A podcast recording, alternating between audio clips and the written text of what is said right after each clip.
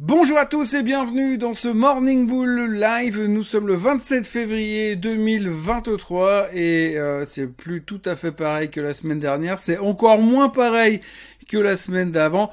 Oui, vous l'avez vu, on en a parlé dans le Swiss Bliss de vendredi soir, dans la nuit de vendredi à samedi.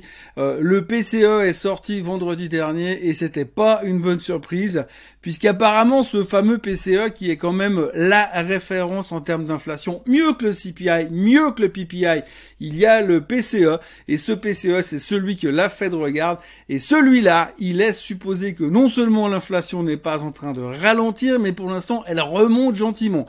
C'est pas non plus l'explosion, c'est pas le bull market de l'inflation, mais ça repart à la hausse. Et si on réfléchit un petit peu à tout ce qui nous trotte dans la tête depuis des semaines et des mois, si l'inflation fait signe de repartir, non seulement ça nous casse notre scénario parfait jusqu'à la fin de l'année, mais en plus ça va titiller les gars de la Fed et probablement que les prochains commentaires qu'on aura de ces gentils personnages de la Fed, ça sera un tout petit peu moins de viche et un tout petit peu plus au quiche. Et là, du coup, la thématique du pivot, est en train de se déplacer de plus en plus en direction de l'automne, voire l'hiver prochain, peut-être même début 2024.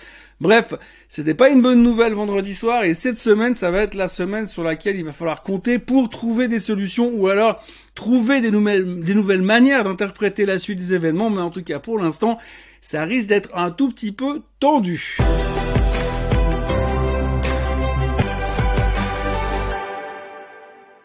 Donc on ne va pas revenir sur les chiffres du PCE en détail. Si vous voulez avoir les chiffres en détail, bah vous pouvez retourner sur la vidéo du Bliss. On va pas revenir là-dessus. Mais oui, on attendait 5,3% au glissement annuel. C'est sorti à 5,4%. Bref, l'inflation repart et c'est la grande thématique du moment. Alors il y en a un qui doit être super content, c'est monsieur Jamie Dimon, puisque monsieur Jamie Dimon était venu jeudi dernier pour dire que selon lui, euh, l'inflation était clairement hors de contrôle et donc là du coup, eh bien, il a clairement raison. Donc je serai à sa place, je me précipiterai pour trouver une télé qui veut bien me recevoir à midi pour venir dire je vous l'avais dit. Donc effectivement, ça repart à la hausse, on se pose des questions et comme euh, on l'avait déjà détaillé un petit peu avant, eh bien on avait une attente de voir finalement les taux, les taux d'inflation baisser généralement de 0,3, 0,4, 0,5% par mois en direction du mois de décembre. On rentrait plus ou moins dans notre target de 2 à 3%, ce qu'aurait voulu voir la Fed. sauf que là, tout de suite, quand vous avez déjà le deuxième mois de l'année où hop ça bloque et puis s'il suffisait que mars ben ça bloque aussi du coup au niveau timing ça va être plus compliqué parce que faire baisser l'inflation à coût de 1% par mois. Ça va être plus compliqué sachant qu'on a déjà monté les taux quand même à pratiquement 5% ou pas loin. Et donc si on veut ben, faire vraiment freiner l'inflation violemment tenons compte du fait qu'il y a quand même une certaine inertie peut-être qu'il va falloir commencer à monter les, taux à coût de 2% et comme le disait d'ailleurs une, une, ancienne membre de la fête de New York qui s'est mis à son compte, j'en parlais la semaine dernière, eh bien elle, elle parle qu'il faudrait au moins voir les taux à 8% aux États-Unis pour commencer à calmer vraiment l'inflation. Et ça, je ne suis pas certain que euh, le Nasdaq, le SOX, le S&P 500 et toutes les technos du monde aient déjà pressé la chose. Donc on va pas se le cacher, cette semaine, ça va être une semaine de digestion parce qu'il n'y a pas non plus des kilos de chiffres économiques. Sauf erreur, les non-farm payrolls ne seront pas publiés ce vendredi, mais seront repoussés euh, d'une semaine parce que ça fait trop court. Sinon, puisqu'on a que 28 jours au mois de février, et oui. Et donc du coup, on se pose un petit peu des questions à savoir euh, sur quoi est-ce qu'on va se baser, mais en tous les cas, il faudra quand même bien réfléchir pour savoir si finalement tout est reparti en vrille ou est-ce qu'on a déjà pricé finalement ces mauvaises nouvelles sur l'inflation puisque depuis les tops jusqu'à jusqu'à vendredi soir les marchés ont quand même relativement corrigé un petit peu. On pourrait dire si on veut rester vraiment bullish dans l'esprit que eh, finalement on avait déjà anticipé on savait que ça serait un peu compliqué mais qu'on a encore de l'espoir sur Mars. On pourrait se rattraper à ça mais pour l'instant c'est vrai qu'on va être dans une zone un peu critique. Je rappelle quand même que la plupart des stratèges la plupart des gourous la plupart des grandes banques d'affaires américaines et même étrangères, enfin on va dire suisses, françaises, européennes, tout ce que vous voulez, ils sont tous quand même vachement prudents pour la suite des événements. Ça fait quand même deux ou trois semaines qu'on a que des berriches qui passent à la télé pour venir nous dire attention, vous avez rien compris, on va se faire démonter. Donc là, on a vraiment l'opportunité pour pouvoir se faire démonter. Alors, qui va remporter la coupe? On n'en sait rien. En tous les cas, vendredi soir, le S&P 500 a parfaitement tenu sur la moyenne mobile des 200 jours avant de rebondir. Ça, c'est une bonne nouvelle. Est-ce que ça suffira pour motiver les acheteurs à se dire c'est bon, maintenant on a pricé, on peut acheter sur faiblesse et c'est reparti pour un tour Maintenant, il faudra quand même trouver les excuses. La saison des résultats, c'est terminé. euh, la saison des publications économiques contre inflation, etc., bah, c'est terminé, puisque maintenant on va repartir dans le même cycle habituel. Les non-farm payrolls, que va-t-il se passer au niveau de l'emploi? On voit toujours qu'au niveau de l'emploi, c'est un petit peu trop fort. Donc on a, on a besoin d'avoir des indications. C'est peut-être la prochaine bonne nouvelle à laquelle on peut se raccrocher, mais qui peut aussi se retourner contre nous. Donc on va continuer à traiter et à vivre dans un environnement méga macro ces prochains temps, évidemment, sans compter que les trimestriels arrivent quand même un peu en bout de course. Vous voyez à l'instant euh, les prochains résultats qui vont être publiés cette semaine. Il y en a encore beaucoup, mais c'est pas non plus les grosses stars qui vont nous faire bouger les indices. Donc on est toujours un peu dans cette grosse réflexion. Qu'est-ce qui sera?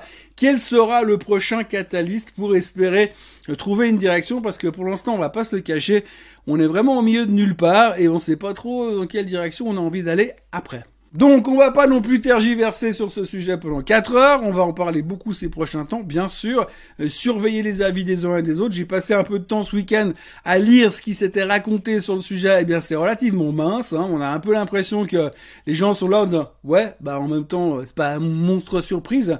Bah pourtant le marché il devrait quand même être un peu surpris parce que c'est monstre pas une bonne nouvelle quand même. Mais c'est vrai qu'il y a peu de communication pour l'instant.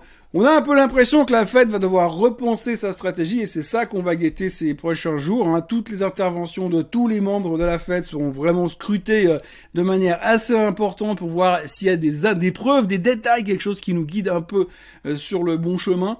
Mais euh, rien n'est moins sûr pour l'instant, donc on est en plein milieu de nulle part.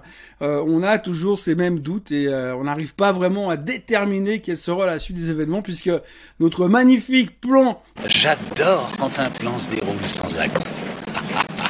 Qui était au point depuis le 1er janvier et qui fonctionnait hyper bien, qui a emmené euh, la France par exemple au plus haut de tous les temps, qui a quand même donné des jolies performances sur pas mal d'indices, qui a donné euh, lieu à des recoveries massives sur certaines boîtes de technologie, eh bien aujourd'hui on est en train de se poser beaucoup de questions et euh, bah c'est jamais très très bon quand Wall Street se pose des questions. Mais heureusement pour l'instant Wall Street se fout pas mal de ce qui se passe du côté de Main Street. Pourtant il va, il va falloir quand même regarder un petit peu parce qu'il y a deux trois choses qui commencent à choquer. Par exemple le fait qu'aujourd'hui on a des consommateurs qui consomment de manière effrénée. On voit que la consommation est toujours très forte aux États-Unis, mais qu'en même temps, la plupart de la consommation se fait via les cartes de crédit. Mais les cartes de crédit, les, taux des cartes de crédit sont en train de prendre l'ascenseur aussi. évidemment, parce qu'ils vont pas faire des cadeaux non plus, mais quand on a un taux euh, de Fed Fund qui est à 5% ou presque, eh bien forcément les cartes de crédit sont plus chères. Donc les gars consomment plus, mais en même temps ils s'endettent beaucoup plus. Et de l'autre côté, on a toujours ce foutu marché immobilier qui euh, va pas très très très très très très bien. On peut encore une fois comprendre avec des taux à 6,3% plus ou moins sur le 30 ans fixe, euh, sur le 30 ans variable, pardon. La problématique qu'on a aujourd'hui, c'est que effectivement, si on a une continuité de la hausse des taux de la Fed, aujourd'hui, je vous rappelle que à ce moment-là où je vous parle, on parle de 75 basis points à venir dans les six prochains mois. Mais imaginez que tout d'un coup, on refasse nos calculs dans les jours qui viennent et qu'on parle de, allez, 100 basis points ou 150 basis points il y aura aussi un impact au niveau des taux de la consommation et au niveau des taux hypothécaires. Donc c'est pas forcément des choses qui vont nous arranger. Alors pour l'instant, on a l'impression que le consommateur, il va bien, il est en forme, il continue à consommer, mais il y a un moment donné, il risque de se retrouver quand même un tout petit peu coincé en se disant oui d'accord mais plus je consomme plus je m'endette plus je m'endette moins je peux consommer. À un moment donné ça va quand même bloquer. Surtout qu'on continue à voir qu'effectivement bah, l'inflation réelle est toujours présente. Et puis elle est pas vraiment en train de, de lâcher euh, de lâcher le, du lest de ce côté là et euh, ça peut commencer à devenir un petit peu crispant parce que si le consommateur commence à lâcher la bride et puis qu'en plus euh, les l'emploi commence à ralentir à un moment donné ou un autre eh bien on va avoir un autre problème. C'est qu'on va commencer à parler très rapidement de récession et ce sera pas forcément une gentille euh, chose à surveiller parce qu'on a toujours cette délicate balance qui nous obsède, l'inflation et la récession. Petite nouvelle du jour, regardez le chart de Seagen. Alors, Seagen, c'est une boîte qui fait de la recherche contre le cancer. Il y a apparemment, il semblerait que Pfizer serait sur le point de racheter la boîte pour le prix de 30 milliards. Euh, si vous regardez un peu la valorisation de la boîte, elle est déjà à 30 milliards et si vous regardez le comportement depuis 4-5 jours, elle est déjà montée à 30 milliards.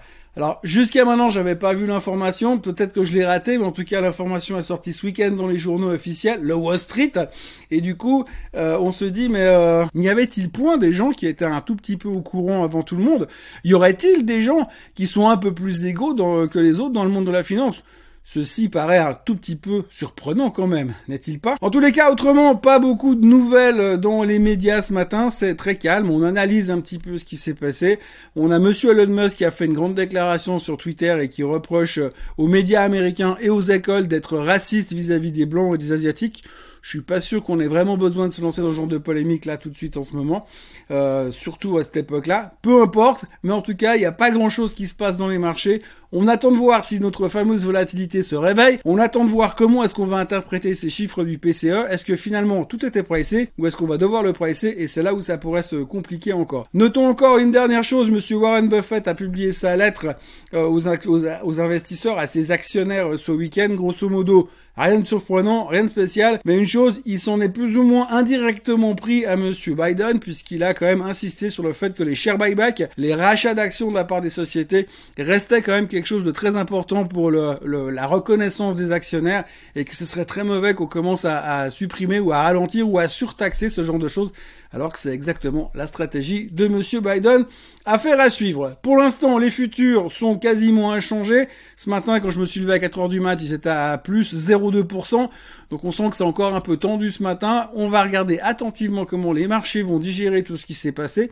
Il faut quand même voir que les marchés européens n'ont pas pu prendre toute la substance de la baisse de vendredi soir aux États-Unis. Donc euh, on va attendre, on va observer euh, comme d'habitude et je pense qu'on y verra un tout petit peu plus clair déjà demain matin. Donc d'ici là, n'oubliez pas de vous abonner à la chaîne Suisse en français. Nous sommes depuis ce matin 28 000 followers sur la chaîne. Merci à tous et puis bah n'oubliez pas de liker euh, cette vidéo, les autres aussi et moi je vous retrouve comme d'habitude demain matin à la même heure et au même endroit pour un nouvel update du monde merveilleux de l'inflation et de la récession. À demain. Bye bye.